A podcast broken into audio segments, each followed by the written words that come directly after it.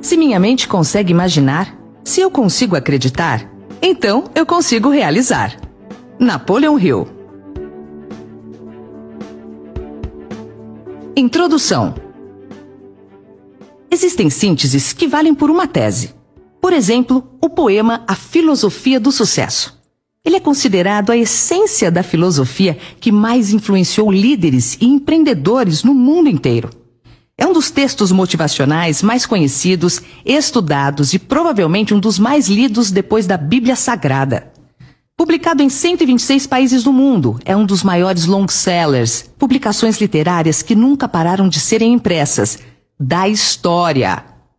Durante 20 anos, Napoleon Hill pesquisou e acompanhou a ascensão de alguns dos homens mais ricos do mundo. Hill queria descobrir se eles tinham características em comum que produziam essa fortuna. Em 1928, ele publicou o resultado dessa pesquisa em um livro memorável com 1080 páginas, chamado A Lei do Triunfo. Ele catalogou 17 comportamentos que chamou de leis de êxito. Esses comportamentos, quando presentes nas pessoas, independente de estarem na África, na Ásia, na Europa, na Oceania ou na América, proporcionavam uma vida acima da mediocridade. Nesse gigantesco tomo, ele encontrou o ponto central de convergência, que é a essência da natureza do comportamento humano para a preservação da espécie. Ele sintetizou esse código em um poema conhecido como a Filosofia do Sucesso. Esse poema já foi lido por mais de 300 milhões de pessoas. A mensagem não só se difundiu nos Estados Unidos, como em dezenas de países do mundo, entre eles Inglaterra, Alemanha, França, Itália, Japão e Austrália. Atualmente, Rússia, Índia e China são as nações onde o texto se difunde de forma extraordinária. Empresas de venda do mundo inteiro reproduziram o poema. Algumas delas, no início do século XX, chegaram a encomendar entre 100 a 200 mil cópias para distribuírem aos seus colaboradores e clientes, no Brasil, empresas publicam o poema em suas agendas comerciais, divulgam em seus murais internos, espalham-no nas redes sociais e fazem treinamentos baseados na mensagem contida nessa filosofia. O grupo Mastermind, Escola de Negócios para Líderes, é um dos grandes divulgadores e herdeiros dessa filosofia no Brasil e nos países de língua portuguesa. Nos Estados Unidos, livros sobre como se tornar bem-sucedido são um grande gênero editorial que ocupa quilômetros distantes. Eles começaram a surgir em 1790, com a autobiografia de Benjamin Franklin, grande estadista, inventor e político americano e um dos fundadores dos Estados Unidos da América. Em seu livro, Franklin motiva, encoraja e educa seus leitores por meio de sermões, e entre os mais conhecidos estão não há ganho sem dor e Deus ajuda quem cedo madruga, entre outros. Com esses textos, Franklin inaugurou o que se pode chamar de literatura de desenvolvimento pessoal, um conceito da ciência do comportamento que encorajou muitas pessoas, servindo de educação informal para a vida e os negócios. Pouco mais de meio século depois, em 1874, surgiu o livro de William Matthew, com o título Dando-se Bem com o Mundo, Matthew foi o primeiro a tratar o tema como ser bem-sucedido mais diretamente. A obra foi um tremendo sucesso e abriu caminho para outros autores. Em 1876, William Maher escreveu A Caminho da Riqueza. E em 1881, Edwin T. Fredley lançou O Segredo do Sucesso da Vida, livros que estabeleceram as primeiras raízes para esse segmento literário. Sabe por que até hoje, quase 150 anos depois, os livros de autodesenvolvimento continuam sendo editados? Porque eles causam impacto positivo na vida das pessoas. Sem resultados positivos, nada permanece por tanto tempo. A seguir, você analisará conosco esse segredo.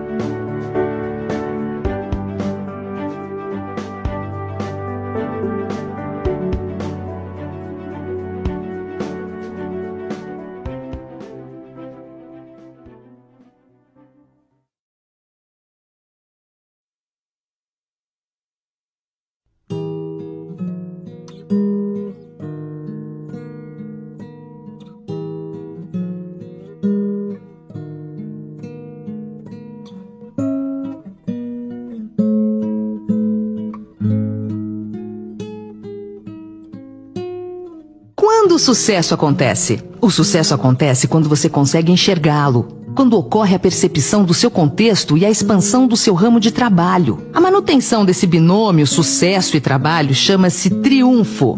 O triunfo é um momento providencial do espírito no mundo. É quando o comportamento se ajusta aos valores. Esse é o êxito que gera uma paz interior e uma sensação de plenitude. Fundamenta-se na autonomia do ser humano, além de qualquer fator externo. O dinheiro é o resultado de toda essa equação.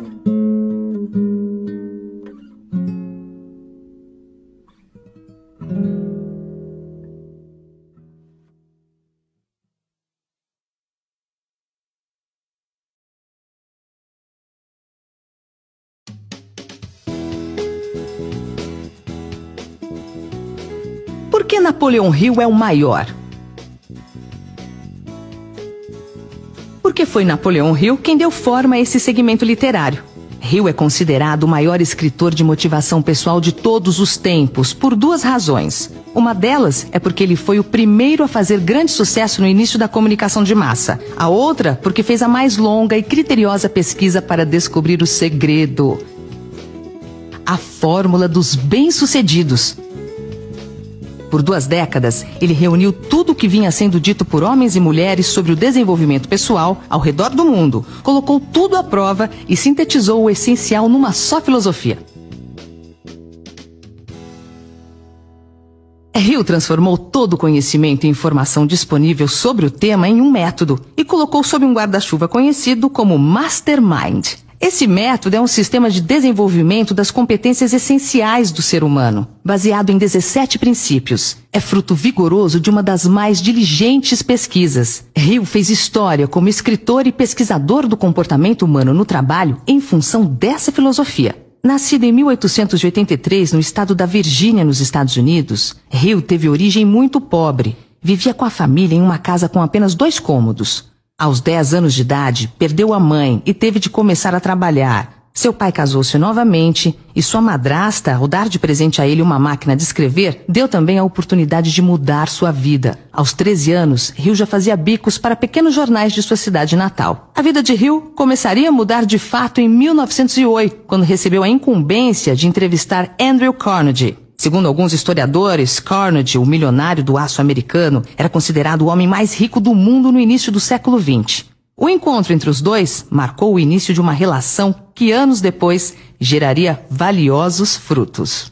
Andrew Carnegie ficou encantado com a personalidade agradável do jovem Hill e o convidou para passar o fim de semana em sua casa para poder aprofundar o assunto. Aquele fim de semana foi um divisor de águas na vida do jovem jornalista. Foi o primeiro degrau de uma longa jornada até cravar seu nome na história. Dessa conversa saiu o grande questionamento que há muito inquieta e incomoda muitos pensadores, porque algumas pessoas fazem sucesso e outras não. Andrew Carnegie revelou ao jovem repórter a sua crença de que seria possível criar uma ciência do sucesso. A seleção de virtudes, características e qualidades que, se reunidas, garantiriam o êxito a qualquer indivíduo que tivesse a disciplina e diligência de reproduzir esse modelo. O milionário então propôs a Hill que iniciasse um grandioso projeto. Ele deveria entrevistar centenas de pessoas que triunfaram e se mantiveram no triunfo. Carnegie disse que estava certo de que o trabalho não poderia ser cumprido em menos de duas décadas. Afinal, fazer sucesso por um ano é relativamente fácil. Contudo, permanecer no topo é o grande desafio. Andrew Carnegie disse estar convicto de que o estudo valeria a pena, porque o resultado beneficiaria milhões de pessoas no mundo inteiro. O grande milionário do aço acreditava que o sucesso deixava rastros que poderiam ser mapeados e seguidos por outras pessoas. Assim, sem receber qualquer remuneração fixa, a não ser o reembolso de algumas despesas iniciais, Hill dedicou 20 anos de sua vida à realização desse projeto. Nesse período, fez cerca de 16 mil entrevistas com empreendedores, utilizando mapas de critérios absolutos e desejáveis. Hill aprofundou a pesquisa com as 500 maiores fortunas de sua época e teve participação direta dos 40 maiores triunfadores de seu tempo. Entre eles estão figuras mitológicas como Theodore Roosevelt, John Davison Rockefeller, Henry Ford, Alexander Graham Bell, Clarence Darrow e Thomas Alva Edison. Com o poema Filosofia do Sucesso, ele sintetizou as 1080 páginas do resultado de sua pesquisa em 21 versos.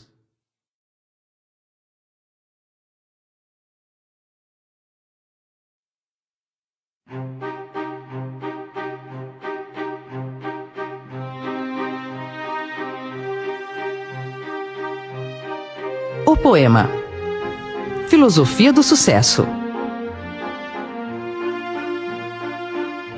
Se você pensa que é um derrotado, você será derrotado. Se não pensar, quero com toda a força, não conseguirá nada. Mesmo que você queira vencer, se pensa que não vai conseguir, a vitória não sorrirá para você. Se você fizer as coisas pela metade, você será um fracassado. Nós descobrimos nesse mundo que o sucesso começa pela intenção da gente e tudo se determina pelo nosso espírito. Se você pensa que é mal sucedido, você se torna como tal.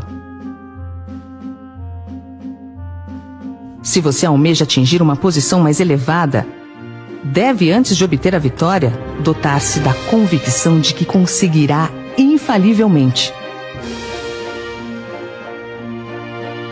A luta pela vida nem sempre é vantajosa aos fortes nem aos espertos. Mais cedo ou mais tarde, quem cativa a vitória é aquele que crê plenamente. Eu conseguirei.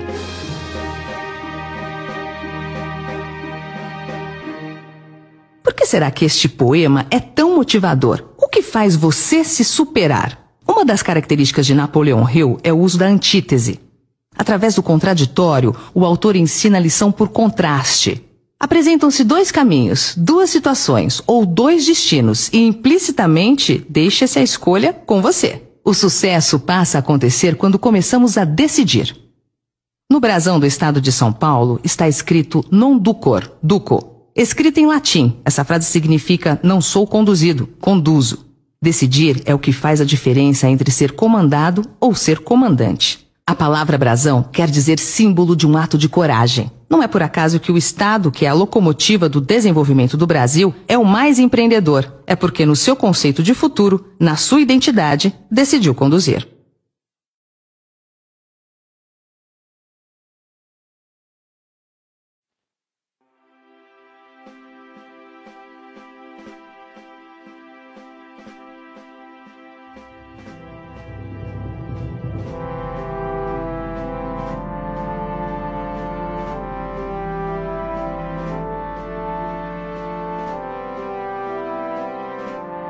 Decidir é desafiar a si mesmo.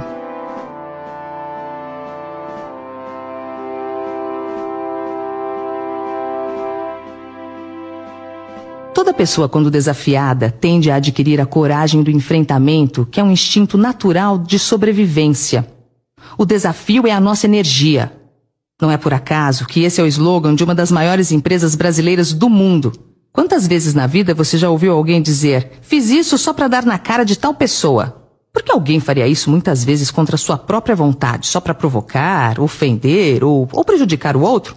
A resposta é simples: porque essa pessoa se sentiu desafiada pela outra. Quando alguém diz isso, é porque ficou um sentimento de dor. O interessante é que você pode experimentar essa mesma energia sem a dor, estabelecendo metas desafiadoras que o levarão ao triunfo. Desafios nos estimulam para o sucesso. O segredo então é: tenha metas que o desafiem. Vamos à filosofia do sucesso. Se você pensa que é um derrotado, você será derrotado. Essa foi a máxima de Henry Ford. Se você pensa que pode ou se pensa que não pode, nos dois casos, você tem razão. Aqui está o segredo. O pensamento é a matéria-prima da realização. Aquilo que você pensa, você se torna. O futebol que se joga na mente é mais importante que o futebol que se joga no campo. O campeão não se faz somente no ringue, o campeão se faz bem antes, na mente. O ringue apenas confirma o campeão. Se você quer se tornar um triunfador, vigie seu pensamento. É nele que estão contidas as sementes dos seus resultados futuros. A mente é como um jardim. Se você não cuidar dele, se não cultivar boas sementes, se deixá-lo ao acaso, inevitavelmente as ervas daninhas tomarão conta dele. Se não pensar, quero com toda a força, não conseguirá nada. Querer com toda a força é emotizar o seu objetivo a ponto do querer virar um poder se analisarmos as pessoas que desenvolveram uma vida acima da mediocridade, perceberemos que elas apenas focaram nas coisas certas, evitando ao máximo pensar nas coisas erradas. Elas não desperdiçam tempo com o que está fora do seu ponto de interesse. Transformam suas vidas num caminho simples, claro, direto, expondo-se aos desafios com muito entusiasmo e com vibração intensa. Não estou querendo dizer que estar entre os bem-sucedidos seja fácil, tampouco que um simples desejo lhe fará chegar lá.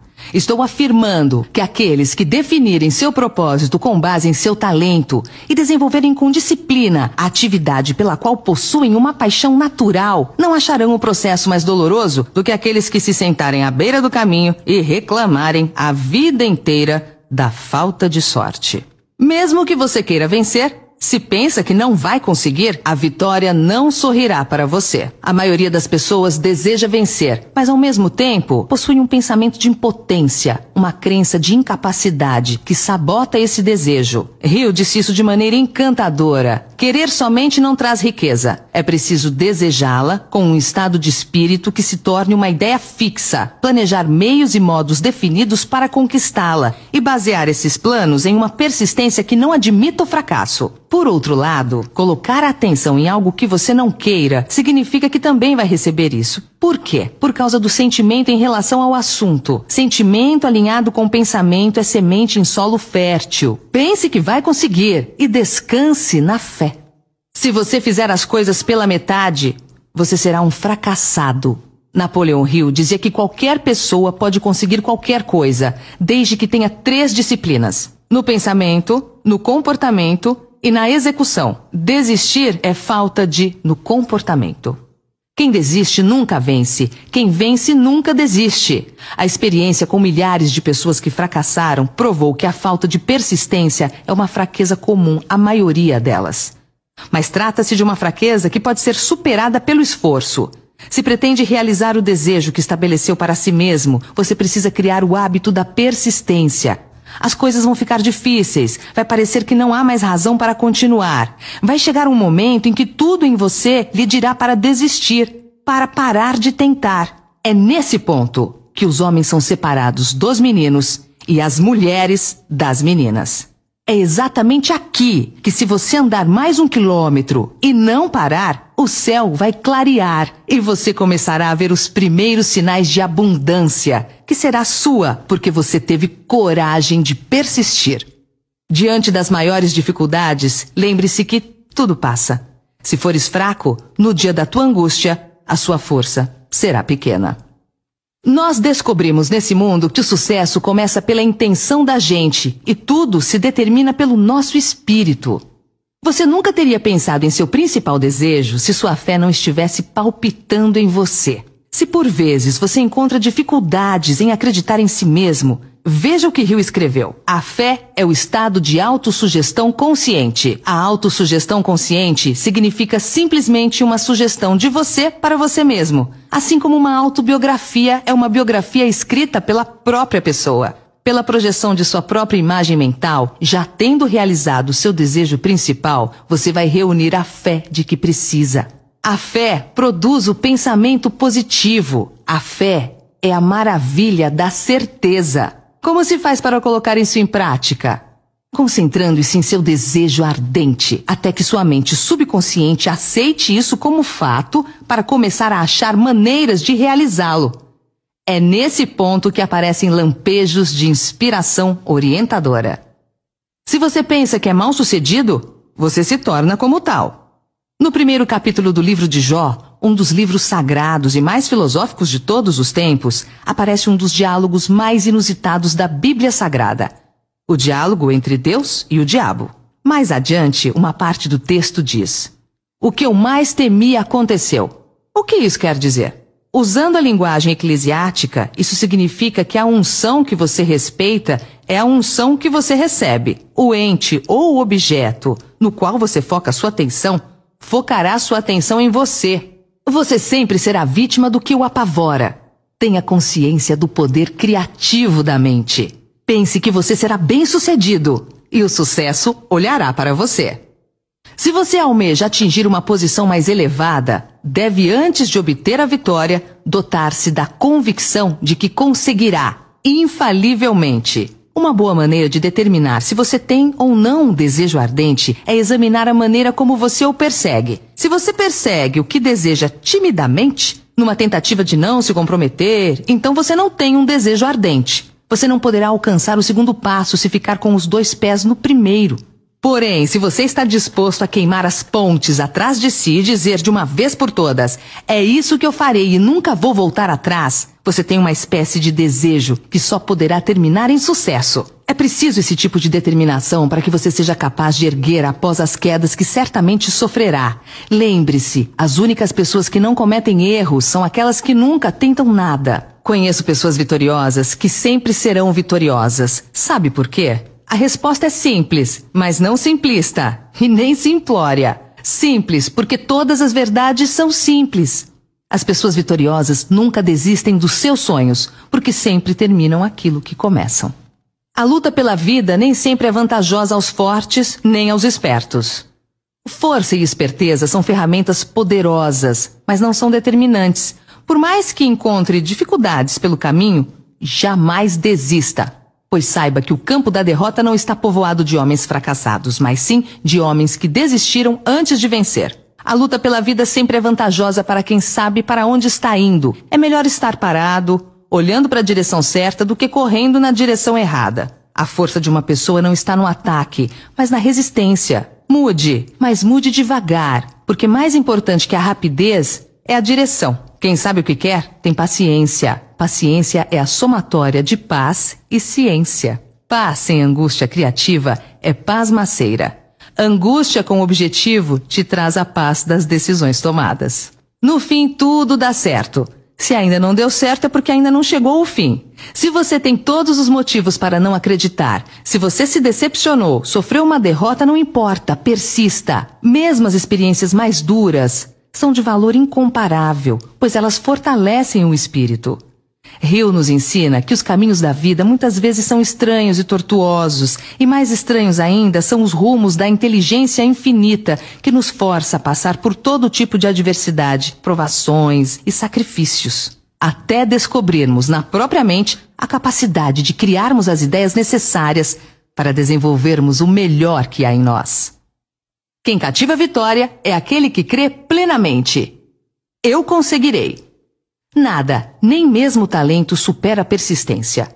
O mundo está cheio de pessoas talentosas fracassadas. Nem a educação formal supera a persistência. Pessoas com diplomas na parede que não chegaram a lugar algum são exemplos de quem não persistiu. Gênios mal-sucedidos são quase um mito. Na realidade, eles não existem. O que existe são gênios que desistiram ao longo do caminho. Napoleão Hill dizia que nunca conheceu um fracassado, apenas desistentes. Por isso, essas duas características juntas, a persistência e a determinação por si só, são capazes de lhe levar ao êxito.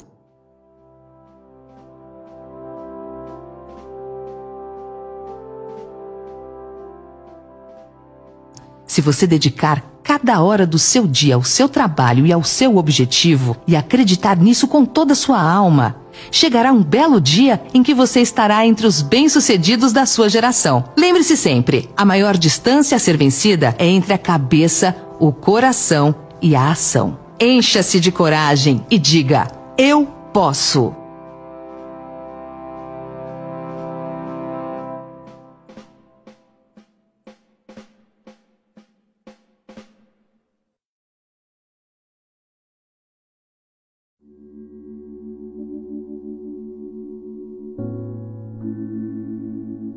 A fórmula de Hill.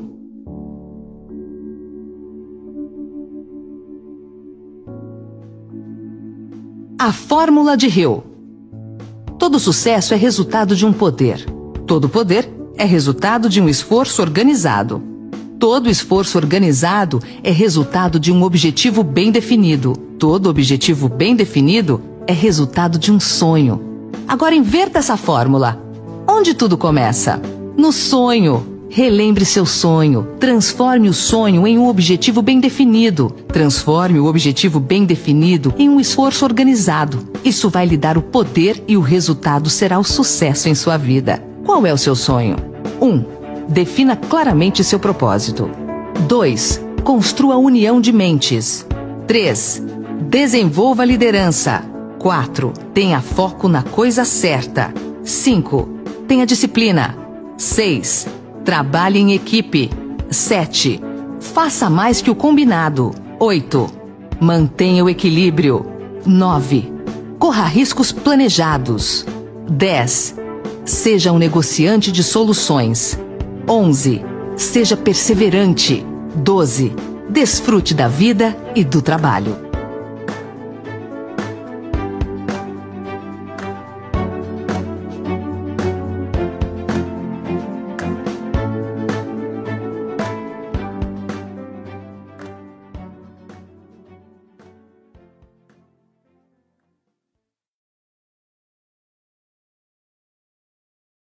Quer fazer a filosofia do sucesso virar uma verdade em sua vida? Tenha meta e tenha método.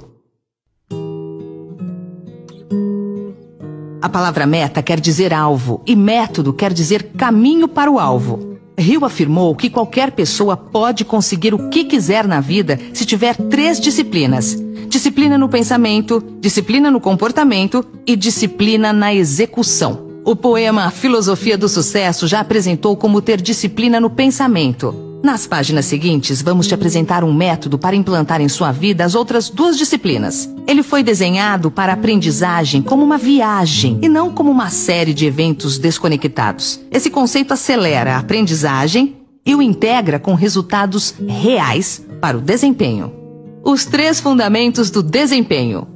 Fundamental é aquilo que é necessário para se chegar ao essencial. Os três fundamentos do desempenho são o que, como e porquê. O que é o mapa? O como são os passos de ação. E o porquê é a sustentação, o espírito da coisa. Quem sabe os porquês suporta todos os comos. A conversa de arquibancada não muda o resultado do jogo. O que altera o resultado é a ação. Sem uma preparação, a ação fica sem direção.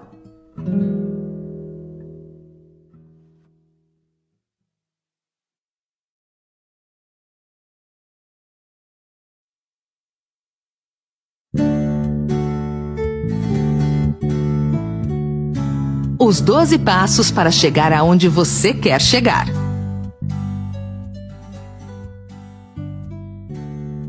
Quando olhamos para uma pessoa bem-sucedida na vida, admirando seu triunfo e deixando de analisar os métodos que ela usou para triunfar, ignoramos o preço que ela pagou para chegar lá. Às vezes, não olhamos os longos anos de preparo necessário para que somente mais tarde ela pudesse colher os frutos dos seus esforços. Certamente essa pessoa usou um método para estruturar seu objetivo. A estrutura é a mensagem. Sem uma boa estrutura, a mensagem se perde. Como fazer é mais importante do que o que se faz. Vou apresentar agora um modelo altamente consagrado no mundo inteiro para alcançar o êxito. É o método Os 12 Passos.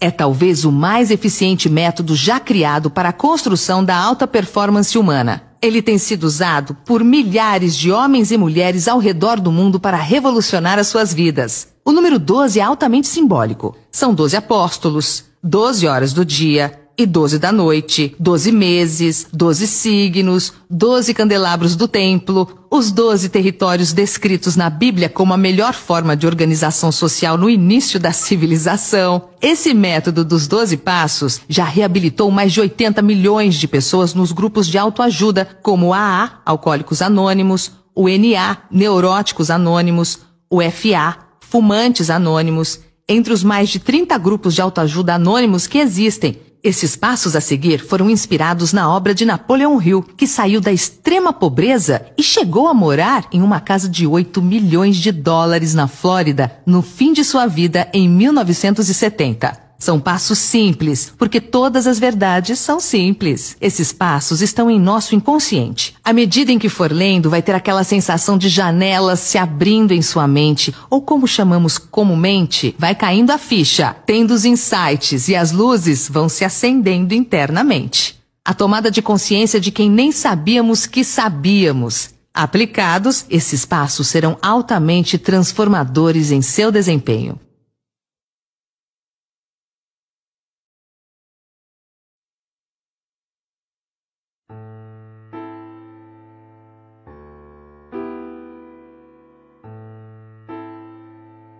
O primeiro passo. Aonde você quer chegar?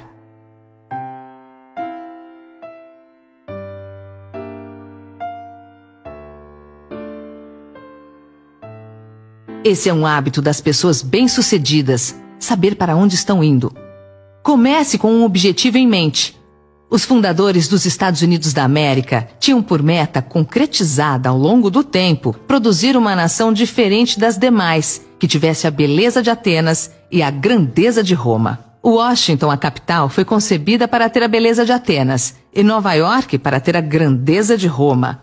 Benjamin Franklin assim se expressou: em cima desse território haverá liberdade e oportunidade. Sabiam o que queriam, como queriam e chegaram aonde chegaram o país mais forte do planeta. Se um dia tiver que tomar uma decisão de seguir alguém, decida por quem esteja indo para algum lugar, jamais por alguém que esteja confuso. Da mesma maneira, as pessoas inconscientemente ou conscientemente só aderirão ao seu projeto se você tiver claramente o seu objetivo. Quem tem perspectiva abre oportunidades. Qual o seu objetivo? Se não tiver para onde ir, não chegará a lugar nenhum. Definir claramente o que quer é o início de tudo. Depois vem a ação. O primeiro passo é o mais importante de todos, porque ele determina todos os outros passos a ser dados. Pense que um dia foi colocada a primeira pedra nas pirâmides do Egito e nas muralhas da China. Pessoas obstinadas e com algum desejo ardente de construir algo grandioso persistiram e escreveram seus nomes na história. O ativador do desejo são os objetivos. Objetivos bem definidos geram intenção, e intenção gera desejo. Mas é nessa hora que por vezes tropeçamos numa pedra no caminho. Alguém dirá: Eu sei o que desejo, mas será que posso conseguir? Deus é justo. Se permitiu que esse desejo nascesse em seu coração, é porque as ferramentas para a realização estão dentro de você. Em outras palavras, você não terá o desejo se você não for capaz de realizá-lo. Cada um de nós tem um controlador embutido e nossos desejos são modificados por nossas habilidades e inclinações. O que quer que seja que você deseje com todo o seu coração, compreenda de uma vez por todas. Isso pode e deve ser seu. Uma boa maneira de determinar se você tem ou não um desejo ardente é examinar a maneira como você o persegue. Se você persegue o que pensa que deseja timidamente, em uma tentativa de não se comprometer, você não tem um desejo ardente. Você não pode alcançar o segundo passo se ficar com o pé no primeiro. Mas se você está disposto a queimar as pontes atrás de si e dizer de uma vez por todas: é isso que eu vou fazer e nunca vou recuar, eu nunca vou voltar atrás. Então você tem a espécie de desejo que só poderá terminar em sucesso. É preciso essa determinação para ser capaz de erguer-se após as quedas que você certamente sofrerá. As únicas pessoas que não cometem erros são aquelas que nunca tentam nada. Esses princípios funcionam para qualquer coisa que você queira. Uma vida doméstica mais harmoniosa ou uma carreira bem-sucedida Digamos, por exemplo, que o seu desejo seja ter mais dinheiro para melhor atender a sua família, preparar-se para um futuro melhor e obter a sua cota de prosperidade à frente. Seis etapas práticas para seguir. Fixe em sua mente o montante exato de dinheiro que você deseja. Não é suficiente dizer eu quero dinheiro em abundância.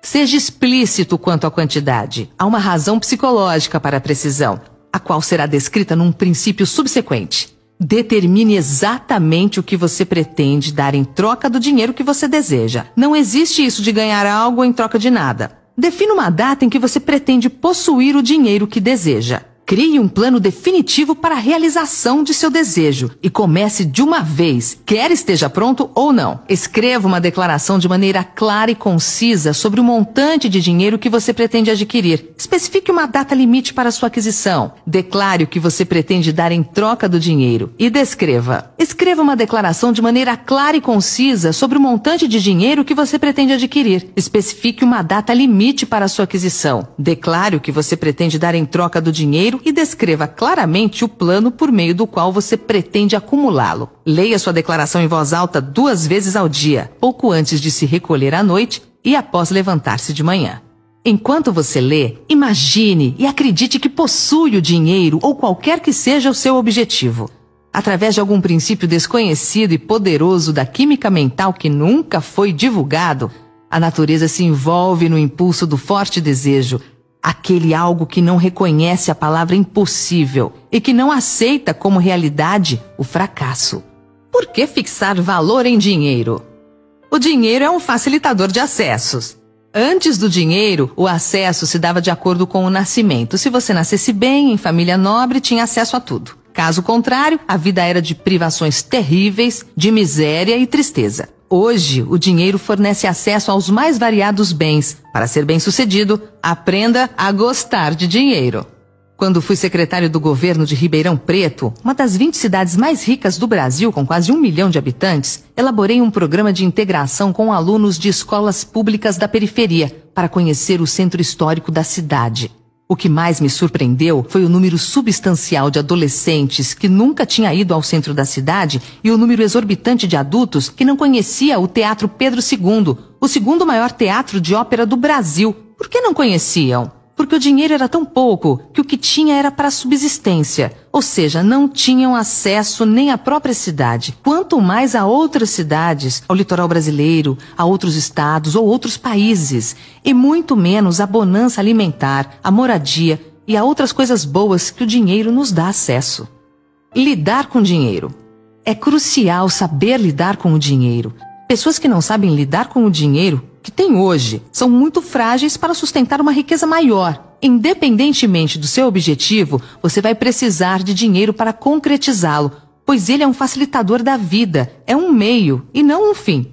Não se trata de ganância, avareza, mesquinhez, trata-se de liberdade, independência, tranquilidade. Você pode usar o dinheiro tanto para o seu conforto como para ajudar o próximo.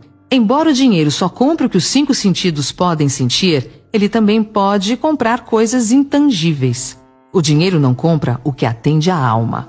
O que o dinheiro pode comprar? O que há de mais valioso na vida? A resposta é o tempo.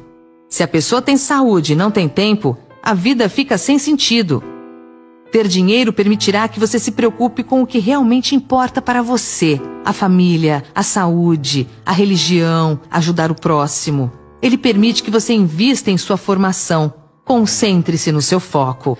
Lembre-se, a prosperidade se aproxima quando existe um propósito maior por trás de suas ações, como crescimento pessoal, contribuição para a sociedade, um legado para gerações futuras.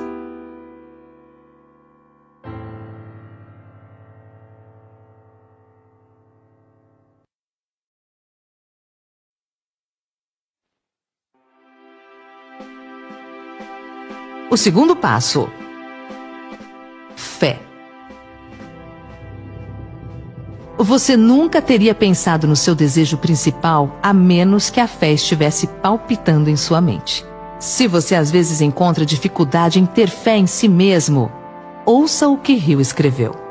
A fé é a maravilha da certeza, o estado de autossugestão consciente a autossugestão consciente significa simplesmente uma sugestão de você para você mesmo, assim como uma autobiografia é uma biografia escrita pela própria pessoa. Pela projeção de sua própria imagem mental, já tendo realizado seu desejo principal, você vai reunir a fé de que precisa. A fé produz o pensamento positivo.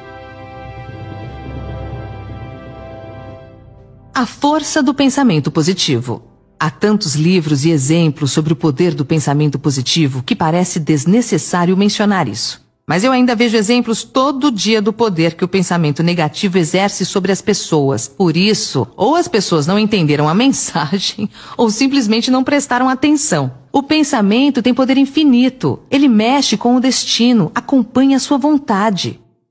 Ao esperar o melhor, você cria uma expectativa positiva que aciona o processo de vitória. Você é quem escreve a história de sua vida. Ao optar pelas atitudes construtivas, você cresce como ser humano. Positivo atrai positivo. Alegria chama alegria. Ao exalar esse estado otimista, nossa consciência desperta energias vitais que vão trabalhar na direção de suas metas. Eu sou um pensador positivo pragmático. Quando ouço as pessoas dizendo que qualquer coisa que você queira fazer é possível, isso me parece infantil ou pelo menos desinformado. Algumas coisas não acontecerão. Por exemplo, se eu de repente decidisse que eu quero ganhar uma medalha de ouro nos Jogos Olímpicos como nadador, e eu tivesse certeza de que eu poderia porque eu estava muito positivo em relação a isso. Bem, eu acho que eu teria de fazer algum exame mental. Isso não vai acontecer, mas é claro que o pensamento vai alterar positivamente o resultado se eu persistir.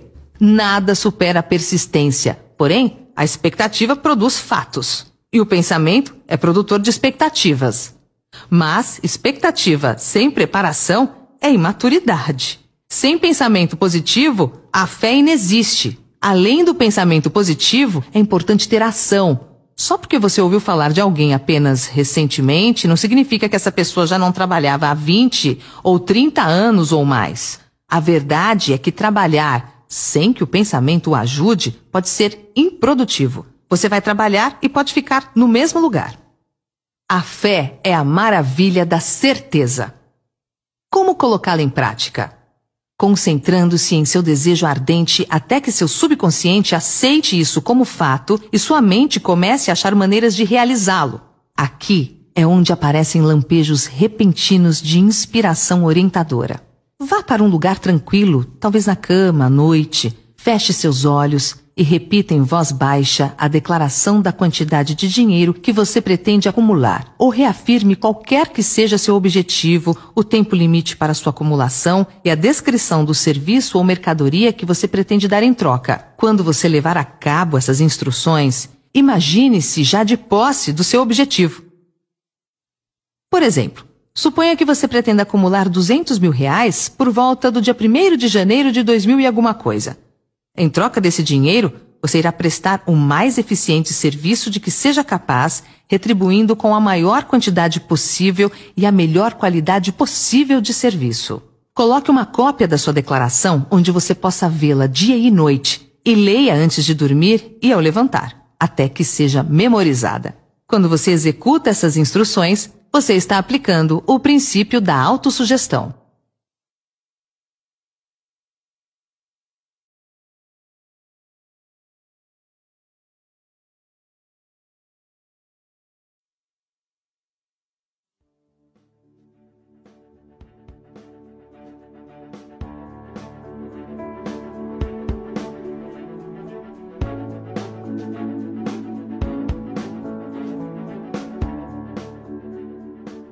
Terceiro passo: Conhecimento especializado.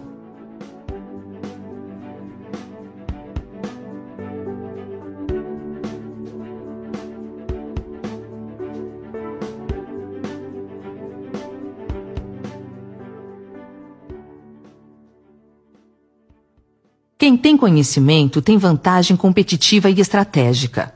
Conhecimento é poder apenas quando é organizado em um plano definido de ação e direcionado a uma finalidade estabelecida.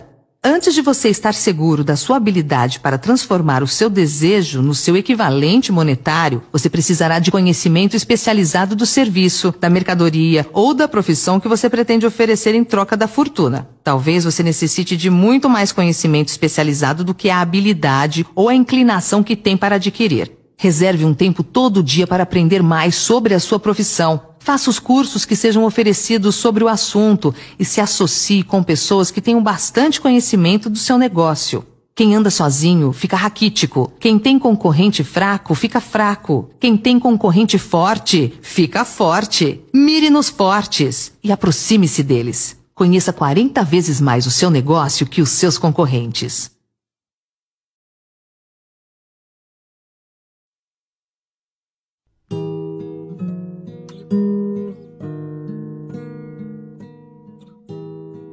O quarto passo: imaginação.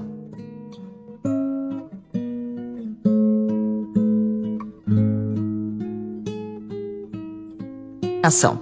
A imaginação é literalmente a oficina em que são formados todos os planos criados pelo homem. O impulso e o desejo dão um contorno, a forma e a ação por meio da ajuda da faculdade imaginativa da mente. Dizem que o homem pode criar qualquer coisa que ele possa imaginar. Como Napoleão Hill disse e ensinou, tudo que a mente do homem pode pensar e acreditar, ela pode alcançar. A única limitação do ser humano encontra-se no desenvolvimento e no uso da sua imaginação e subsequente motivação para agir. Quando você estiver indo para o seu trabalho, pense constantemente nas maneiras em que isso pode ser feito melhor, mais eficientemente. Pense nas mudanças que são inevitáveis. Elas podem ser feitas agora. Se você se sente limitado, lembre-se das palavras do grande arquiteto Frank Lloyd Wright. A raça humana construiu as coisas mais nobres quando as limitações eram maiores e, portanto, quando mais foi requerida a imaginação para construir. As limitações parecem ter sido sempre as melhores amigas da arquitetura. Quando você começar a construir o seu futuro a partir desse ponto, não se preocupe com os obstáculos. Diante das dificuldades, use a imaginação como um telescópio para ver além das limitações.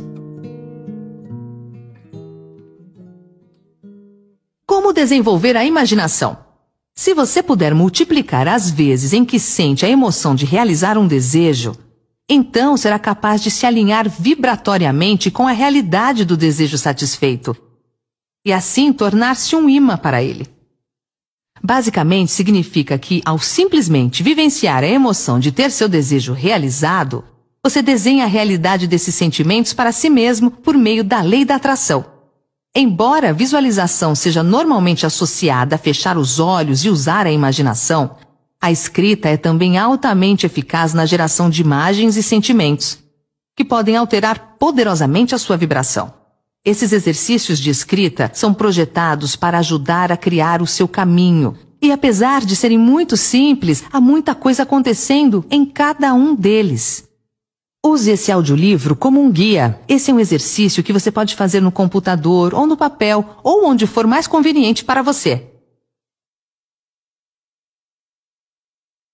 Chegamos a um ponto crucial em sua experiência com esse audiolivro. Eu estou pedindo para você usar a escrita como forma de ação. Porém, se você prefere simplesmente pensar nas respostas aos exercícios antes de fazê-los, por favor, considere o que vem a seguir. É tão difícil arrumar um lápis e uma folha de papel e escrever uma lista de coisas que você realmente deseja? É incrível como a autorresistência pode atravancar o sucesso. Além disso, as pessoas ainda acreditam que basta a leitura de um livro como se fosse ler a mesma coisa que tomar medidas sobre tudo aquilo que está escrito. Esse processo pode ser muito divertido assim que começar a fazê-lo. E começar parece ser a parte mais difícil de todas. Talvez você deseje tanto que o pensamento de escrever seja algo opressivo demais. Então você deixa as coisas na cabeça e acredita que pensar seja a ação suficiente para que tudo dê certo. Para a maioria das pessoas não é assim, e por várias razões. O ato de escrever transforma o seu desejo. Ele deixa de ser um pensamento simplesmente intangível e vai para o mundo físico na forma de palavras no papel ou numa tela de computador, que você realmente pode ler. Escrever ajuda você a ter clareza, a refinar ainda mais o desejo por algo que você realmente sabe que quer. Escrever também permite que o seu desejo seja autossuficiente, sem estar cercado de confusão que normalmente existe em nossos pensamentos sobre o que queremos. Seja objetivo. Por exemplo, em vez de eu quero um carro novo, declare eu tenho um carro novo. Mas para ser realmente eficaz, você precisa ir mais longe. Você precisa expressar a emoção em suas palavras, porque ao fazer isso, irá convocar a emoção desejada dentro de si mesmo, transferindo assim a sua vibração para o fato de já ter o carro e não para o desejo de ter um carro. Fico extasiado toda vez que entro no meu carro dos sonhos e ligo a ignição. Adoro o cheiro do couro macio e limpo que enche os meus sentidos enquanto eu dirijo. Você pode perceber como essa forma de redigir evoca muito mais uma resposta emocional do que apenas eu quero um carro novo. Então, quanto mais detalhado for aquilo que escrever, mais provável será que entre no exato estado vibracional que deseja, a fim de atrair o que você está escrevendo. Mas se toda vez que escrever uma declaração dessa você sentir que está mentindo para si mesmo, se você se sentir confrontado com o fato de que as declarações que está escrevendo não são verdadeiras, você poderá sentir uma onda de emoção muito negativa, e isso é certamente algo que você não quer suportar. A emoção negativa é uma indicação de resistência, é um sinal revelador de que o seu sistema de crença atual não está em harmonia com o que você está escrevendo. Não fuja desses sentimentos, aceite-os, encare-os. Eles mostrarão claramente os desafios que você terá de enfrentar. Aliás, se você não tiver nenhum obstáculo entre você e a sua visão, essa visão não é transformadora. Ela é uma atividade normal da vida. E você é um candidato ao topo. Pense grande. Descreva um dia de sua vida ideal. Inclua seu estado emocional geral e seja o mais descritivo possível. Comece a partir do momento em que você acorda de manhã até a hora em que você vai para a cama à noite. Inclua todos os detalhes daquilo que você está fazendo e não apenas generalizações vagas a partir das quais não se pode criar imagens. Explique por que o dia descrito anteriormente faz parte de sua vida ideal. Como você expressa quem você realmente é por meio do que descreveu? Explique por que não se pode desistir até que tenha conseguido realizar a visão anterior. Ela deve ser atraente e entranhar-se em seu âmago. Aborde essa questão como se alguém tivesse dito para você parar de andar nesse caminho por algum motivo. Você descreverá os motivos de isso simplesmente não ser uma opção.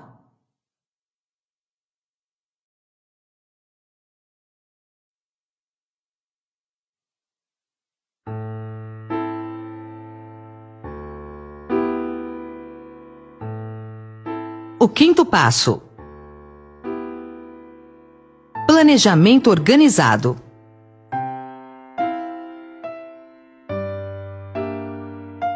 Organize um plano para realizar seu objetivo em tempo hábil. Quando, onde, quem e como? São perguntas que devem ser respondidas de forma clara.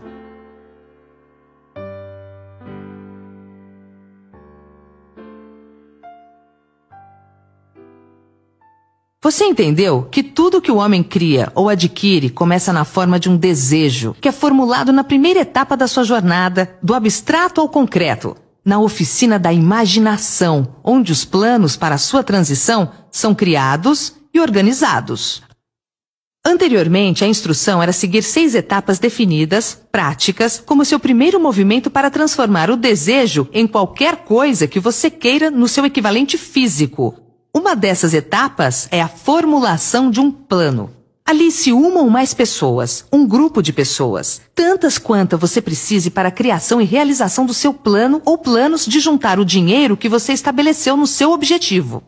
Antes de formar sua aliança de mentes de mestre, decida quais vantagens e benefícios você pode oferecer aos membros do seu grupo como retorno pela cooperação deles. Ninguém vai trabalhar indefinidamente sem qualquer forma de compensação, embora isso não seja sempre na forma de dinheiro. Organize um encontro com os membros do seu grupo pelo menos uma vez por semana, ou com mais frequência, se possível, até que vocês tenham aperfeiçoado o plano ou planos necessário para a realização do seu objetivo. Mantenha uma perfeita harmonia entre você e qualquer membro do seu grupo. Preste atenção. Primeiro, você está envolvido em um empreendimento de grande importância para você. Tenha certeza de que o plano que você elaborou para o seu triunfo esteja perfeitamente afinado.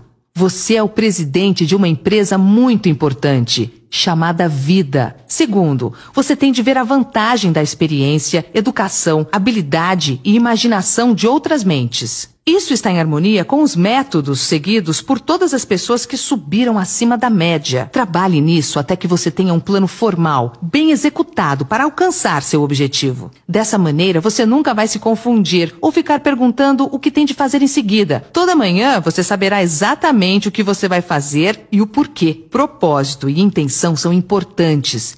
Lembre-se sempre disso. As 12 qualidades das pessoas motivadas para serem campeãs: inabalável coragem, autocontrole, um aguçado senso de justiça, clareza de decisão, clareza de planos, o hábito de fazer mais do que aquilo para o qual é pago, uma personalidade atraente, simpatia e compreensão, domínio dos detalhes, vontade de assumir plena responsabilidade, cooperação Atitude mental positiva. É desnecessário dizer que uma pessoa sem um plano a seguir é como um navio sem rumo e sem lugar para ir, com probabilidade de desastre. Invista seu tempo no planejamento. O que você quer, o que você tem para atingir o que você quer, seus objetivos de longo, médio e curto prazo. Quando, onde, quem e como você vai atingir o seu objetivo. Monitore suas metas.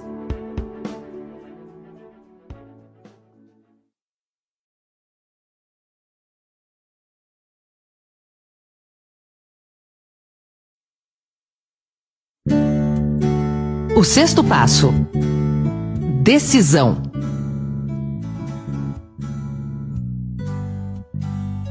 A análise apurada que Napoleão Hill fez com mais de 25 mil homens e mulheres que experimentaram a derrota revelou que a falta de decisão estava próxima do topo da lista das 30 maiores causas do fracasso.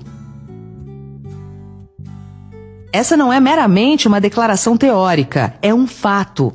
Toda pessoa bem-sucedida é definida pela capacidade de decidir. Procrastinação é o oposto da decisão é uma inimiga comum que todo homem tem de vencer. Quando você se decidir, permaneça assim. A maioria das pessoas que não consegue chegar ao topo geralmente são facilmente influenciadas pelas opiniões dos outros, ou seja, são facilmente controláveis. Permitem que os jornais e os vizinhos fofoqueiros pensem por elas. Palpite é a mercadoria mais barata do mundo. Quando você começar a pôr em prática os princípios aqui descritos, siga o seu coração, tome suas próprias decisões e vá em frente. Confie somente nos membros do seu grupo de aliança de mentes de mestre. Tome muito cuidado na seleção do grupo. Escolha somente aqueles que estarão em completa harmonia com o seu objetivo.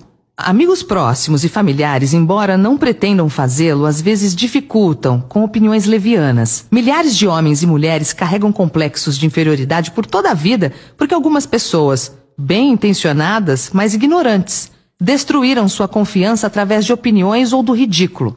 Se uma decisão tem valor, vale a pena pegar-se a ela até que esteja completamente trabalhada. Passos para desenvolver a habilidade de tomar decisões. Fortaleça sua personalidade e a sua coragem moral. Aprenda a resolver problemas. Tenha critérios de decisão. Defina quando decidir por princípios ou por resultados. Planilhe a decisão. Quando? Onde? Quem?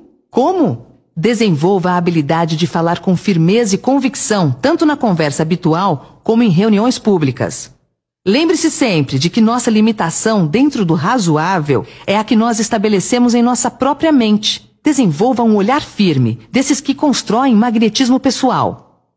Aceite os erros que aconteceram após algumas decisões que não atenderam suas expectativas. Lembre-se, o erro é a matéria-prima da experiência e a experiência é a base da sabedoria.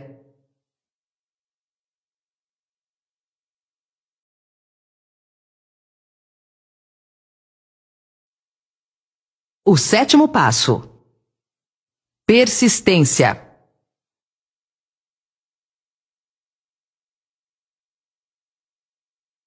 Nada supera a persistência, nem o talento. O mundo está cheio de pessoas talentosas fracassadas.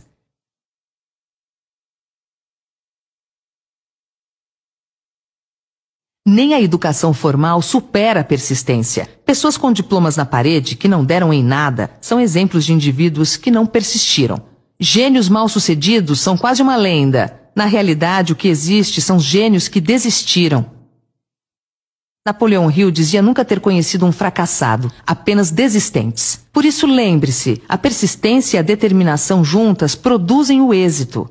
Se você estiver em dúvida sobre a diferença entre a persistência e teimosia, eis a resposta. Os persistentes têm uma meta bem definida. Os teimosos não têm direção. A persistência é um estado de espírito que pode ser cultivada. Persistência para um indivíduo é como carbono para o aço. Em milhares de casos, a persistência permanece como a diferença entre sucesso e fracasso. A falta dessa qualidade, mais do que qualquer outra, impede a maioria das grandes realizações. A experiência com milhares de pessoas provou que a falta de persistência é a grande fraqueza comum. É uma fraqueza que pode ser superada pelo esforço. Se você pretende realizar o desejo estabelecido para si mesmo, você precisa formar o hábito da persistência. As coisas vão ficar difíceis, Vai parecer que não há mais razão para continuar. Tudo em você diz para desistir, para parar de tentar. É bem aqui que os homens são separados dos meninos. É exatamente aqui. Se você andar o quilômetro extra e não parar, o céu vai clarear e você vai começar a ver os primeiros sinais da abundância. Um presente seu, porque você teve a coragem de persistir. Você já nasceu campeão. Agora só precisa manter-se no campeonato. Força de vontade e desejo, quando combinados apropriadamente, formam uma dupla imbatível. Por isso, tenha sempre objetivos bem definidos, desejo, autoconfiança, planejamento, conhecimento para saber se o seu plano é sólido, cooperação, solidariedade, compreensão, harmonia com a equipe, força de vontade, persistência, bons costumes.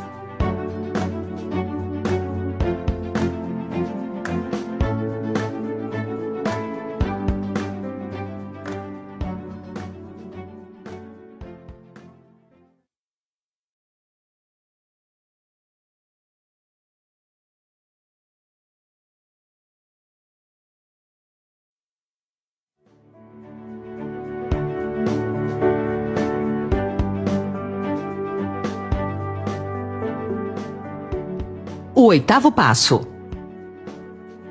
O poder das mentes aliadas. Se eu acredito no meu objetivo, eu dou 100% de mim para ele. Se eu consigo fazer a minha equipe acreditar no meu objetivo, ela dará 100% dela para o meu objetivo. As pessoas gostam de seguir alguém que está indo para algum lugar. Isso forma a fusão de mentes ou aliança de mentes ou uma mente comum. O conceito de mastermind ou mente mestra é poderoso. É importante formar um grupo de pessoas que simpatizem com o seu desejo. Elas podem ter planos semelhantes. Um grupo de mentes de mestre pode ser formado por duas ou mais pessoas. Não há duas mentes que se unam sem que surja uma terceira força invisível, intangível, comparada a uma terceira mente. Essa mente é chamada de a mente mestra. Bem mais tarde, Carl Jung chamou isso de inconsciente coletivo. Você deve ter notado que muitas vezes, debatendo alguma coisa com uma pessoa, você de repente tem boas ideias como resultado. Ideias que você não teria sem essa associação. A mesma coisa acontece com a outra pessoa. Uma porção de boas ideias nasceram em mentes individuais, como resultado de uma reunião. A associação com seu grupo de mentes de mestre não significa deixar os outros pensarem por você. Significa estimular seu próprio pensamento através da associação com outras mentes. Ninguém sabe tudo. Quanto mais mentes solidárias você reunir, e por solidárias queremos dizer trabalhando por um objetivo comum, mais informações relacionadas vão estar disponíveis. Grandes ideias são uma combinação de informações relacionadas. Então escolha o membro ou membros do seu grupo de mentes de mestre com critério. Esteja certo de que são pessoas que você respeita e que são trabalhadoras e conscienciosas. Você se divertirá muito e alcançará seus objetivos mais rapidamente.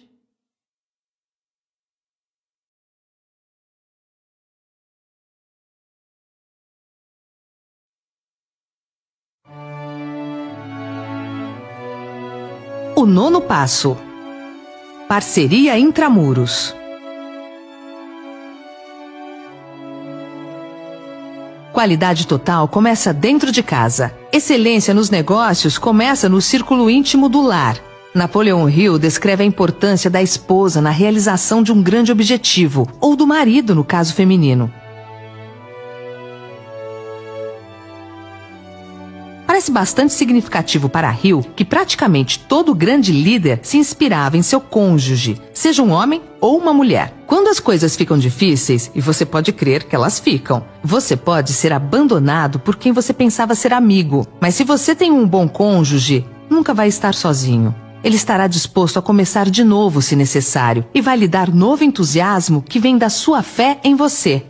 Certa vez disse uma mulher apaixonada: eu me sinto invencível ao lado dele. Nos tornamos fortes com alguém ao nosso lado. Ter alguém para amar é ter alguém para compartilhar seus sucessos e realizações, para fazer o elogio de que todos nós necessitamos de tempos em tempos. Um homem pode se tornar bem-sucedido sem uma esposa ou família, mas toda a alegria verdadeira vem da família. Cuide de sua família como seu bem mais valioso. Família é um patrimônio eterno. Aquele que constrói uma casa é um artista. Quem faz uma demolição é apenas um operário. Quando tudo estiver ruim no relacionamento familiar, quero que você lembre do conceito máximo de família. Família é ter um local para onde voltar.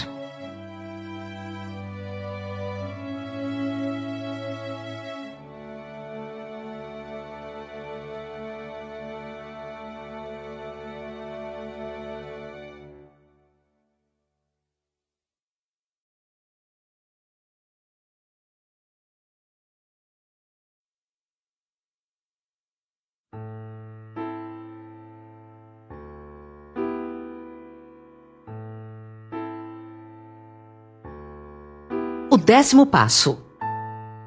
A mente subconsciente.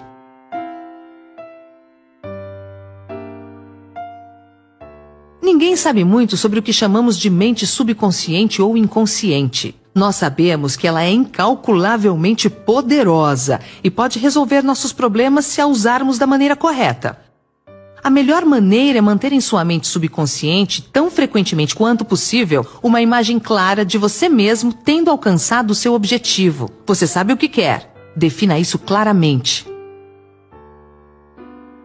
Então projete-o na tela de cinema da sua mente. Mantenha-o. Visualize-se fazendo as coisas e tendo as coisas que você terá quando seu objetivo for alcançado. Faça isso quantas vezes quanto possível, quando for para o trabalho diariamente e principalmente à noite, pouco antes de dormir e de novo ao se levantar. À medida que você faz isso, sua mente subconsciente vai começar a guiá-lo de maneira mais lógica em direção ao seu objetivo. Não lute contra isso. Siga os seus palpites, sabendo que é o seu subconsciente tentando chegar até a sua mente consciente. Se você fizer isso, vai se surpreender e se encantar com as ideias maravilhosas que parecem vir do nada. A mente subconsciente consiste em um campo de consciência no qual todo impulso do pensamento que alcança a mente objetiva através de qualquer um dos cinco sentidos é classificado e registrado. Os pensamentos podem ser recolhidos ou retirados dela, como as cartas podem ser retiradas de um arquivo. Ela recebe e arquiva impressões dos sentidos ou pensamentos, independentemente da sua natureza. Você pode voluntariamente plantar na sua mente consciente qualquer plano, pensamento ou objetivo que deseja transformar no equivalente físico. O subconsciente age primeiro dominando os desejos que foram misturados com sentimentos emocionais como a fé. Sua mente subconsciente trabalha dia e noite por meio de um método de procedimento desconhecido pelo homem. A mente subconsciente se baseia nas forças da inteligência infinita, que transforma os desejos de alguém em seu equivalente físico, fazendo sempre uso do meio mais prático pelo qual sua finalidade pode ser alcançada. Você não pode controlar inteiramente sua mente subconsciente, mas você pode voluntariamente entregar a ela qualquer plano, desejo ou objetivo que queira transformar em algo concreto. As vidas de grandes homens e mulheres que parecem milagrosas para as pessoas medianas não são nada mais do que o cumprimento dos desejos ardentes por meio da força de suas mentes subconscientes. O tempo não significa nada para o seu subconsciente. Um homem pode trabalhar firmemente por 40 anos e não realizar tanto quanto realizaria em 3 ou 4 anos durante o funcionamento adequado desse princípio. Se você falhar ao implantar os desejos na sua mente subconsciente, ela vai alimentar-se dos pensamentos que chegaram a ela como resultado da sua negligência. Lembre-se de que você está vivendo no meio de todo tipo de impulsos de pensamento que atingem sua mente subconsciente sem seu conhecimento. Alguns desses impulsos são negativos, alguns são positivos. Você agora está empenhado em tentar estancar o fluxo de impulsos negativos e a auxiliar influenciando sua mente subconsciente por meio de impulsos positivos de desejo. Quando você conseguir isso, você possuirá a chave que abre a porta para sua mente subconsciente. A pessoa que consegue mais sucesso do que seus pares é aquela que muito cedo na vida distingue claramente seu objetivo e, em direção a esse objetivo, dirige habitualmente suas forças. Saiba o que você quer. Decida de uma vez por todas o que você quer que seja seu. Permaneça firme em seu curso, impulsionado pela fé. Sua mente subconsciente fará o resto.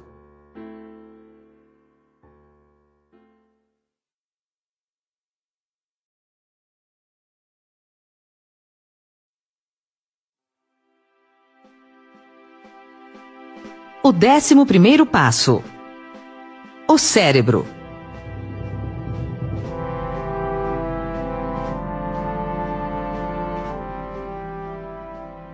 Nada é mais lamentável do que o incorreto entendimento das pessoas medianas sobre a força do seu cérebro, as mentes às quais ele está conectado, o consciente e o subconsciente. Você possui no seu cérebro a mais maravilhosa, miraculosa e poderosa força que o mundo jamais conheceu. Tome como exemplo o fato de que o número de linhas que conectam as células do cérebro umas com as outras é igual ao número 1 seguido por 15 milhões de zeros. É sabido que há de 10 a 15 bilhões de células em média no córtex cerebral humano.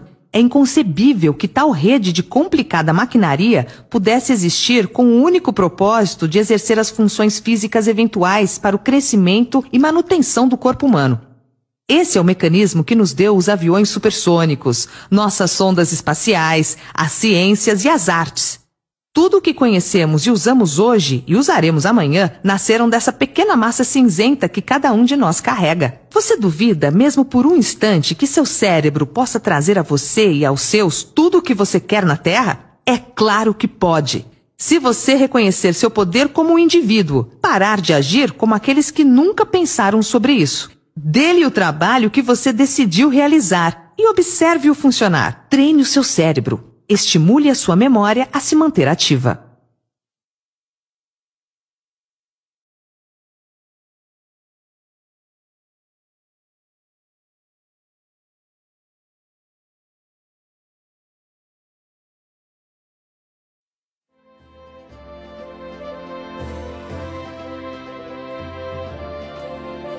O décimo segundo passo.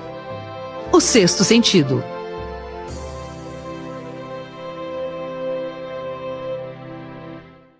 O sexto sentido pode ser descrito como o sentido por intermédio do qual a inteligência infinita pode, e o fará, comunicar-se voluntariamente sem qualquer esforço ou demanda do indivíduo. Esse princípio é o ápice da filosofia. Pode ser assimilado, entendido e aplicado somente após terem sido dominados os outros onze passos. É também chamado de visão 360 graus. Enxergar com mais de dois olhos. Enxergar o invisível. O sexto sentido é aquela parte da mente subconsciente que pode ser classificada como a imaginação criativa. Ela também pode ser classificada como o conjunto receptor por meio do qual as ideias, planos e pensamentos irrompem na mente. Os lampejos são muitas vezes chamados intuições ou inspirações. O sexto sentido desafia a descrição. Não pode ser descrito para alguém que não domina os outros princípios dessa filosofia, porque tal pessoa não tem o conhecimento ou a experiência para compará-lo. O sexto sentido não é algo que alguém pode retirar ou colocar à vontade. A habilidade para usar essa grande força vem lentamente, através da aplicação dos outros passos que esboçamos. Muitos indivíduos conseguem um conhecimento funcional do sexto sentido antes dos 30 anos de idade, mas frequentemente o conhecimento não está disponível até que alguém tenha passado dos 30 anos. Há indícios de que 33 anos é uma idade muito propícia para um despertar das forças superiores. Isso porque as forças espirituais com as quais o sexto sentido está intimamente relacionado não amadurecem e se tornam utilizáveis em geral, exceto através de anos de autoexame e reflexão séria. Mas comece a desenvolvê-lo agora, aplicando os princípios que falamos aqui. Lembre-se disso. O homem não pode criar nada que ele não tenha concebido na forma de um impulso de pensamento. Os impulsos do pensamento do homem começam imediatamente a se transformar no seu equivalente físico, quer esses pensamentos sejam voluntários ou involuntários. Deixe o medo fora da sua mente, concentrando-se na imagem mental do seu objetivo, o seu maior desejo. Comece a partir de hoje prestar atenção nos detalhes nos sinais e nas coincidências que são maneiras silenciosas de o sexto sentido se manifestar. Projete o seu caminho de acordo com o sonho no seu coração. Esses doze passos nunca irão desapontá-lo se você os colocar em prática.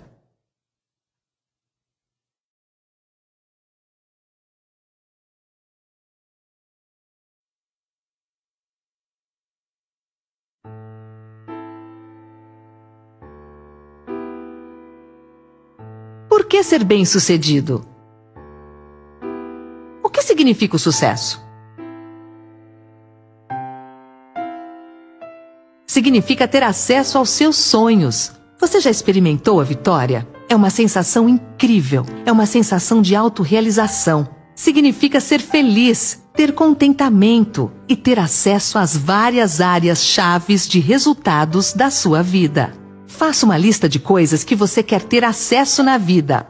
Em 1990, aos 26 anos, eu li um livro chamado Virando a Própria Mesa, do empresário brasileiro Ricardo Sendler. Nele me inspirei e fiz uma lista de 100 coisas para fazer antes de morrer. Entre elas estavam conhecer os cinco continentes, ser paraquedista, ser mergulhador, conhecer as 27 capitais brasileiras, andar de camelo, ser um grande contribuidor para missionários cristãos, entre outras. Sou paraquedista, mergulhador, conheço mais de 20 países e continuo cumprindo os itens dessa longa lista. Tive o cuidado de colocar na centésima posição fazer uma lista de mais 100 coisas. Isso me permitiu saber o que eu queria conseguir. Isso dá um significado à vida, um direcionamento e aumenta o desempenho, pois quem sabe para onde vai, vai com mais firmeza, porque mais importante que a rapidez é a direção. Eu te garanto, parodiando William James, o pai da psicologia moderna. Seguindo esses passos e se mantendo ocupado a cada hora do seu dia de trabalho, em equilíbrio com o lazer, desfrutando da vida e do trabalho, você poderá deixar o resultado final para si. Poderá também, com segurança total, contar com o fato de que acordará uma bela manhã de sua vida e se encontrará entre os bem-sucedidos e competentes da sua geração, seja qual for a ocupação da sua vida.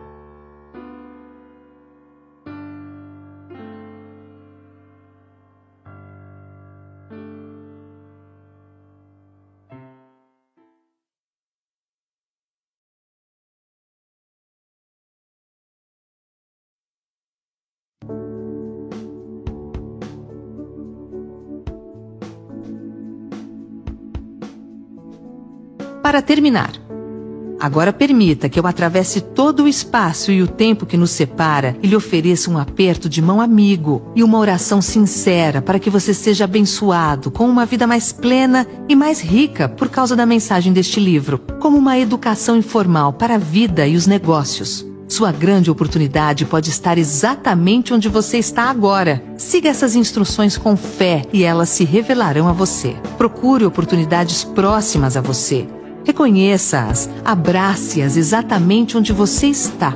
Espero que um dia, ao olhar para trás, veja esse momento em que parou para ler este livro como um marco em sua vida e então, com gratidão, agradeça a Deus por ter investido tempo em você. Deus te ilumine pela vida fora. São os votos de seus amigos Jamil Albuquerque e Napoleon Hill. Até a vitória, sempre!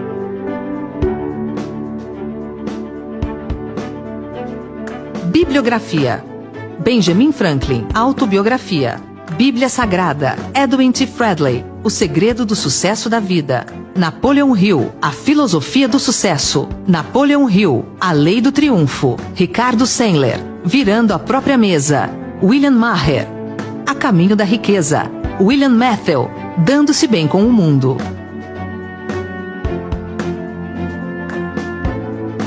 Toca Livros apresentou a Filosofia do Sucesso, de Napoleão Hill. Comentado por Jamil Albuquerque. Companhia Editora Nacional. Narrado por Fabiana Ferraz. Produzido em 2015 por Fabiana Ferraz. Toca Livros, trazendo vida aos seus livros.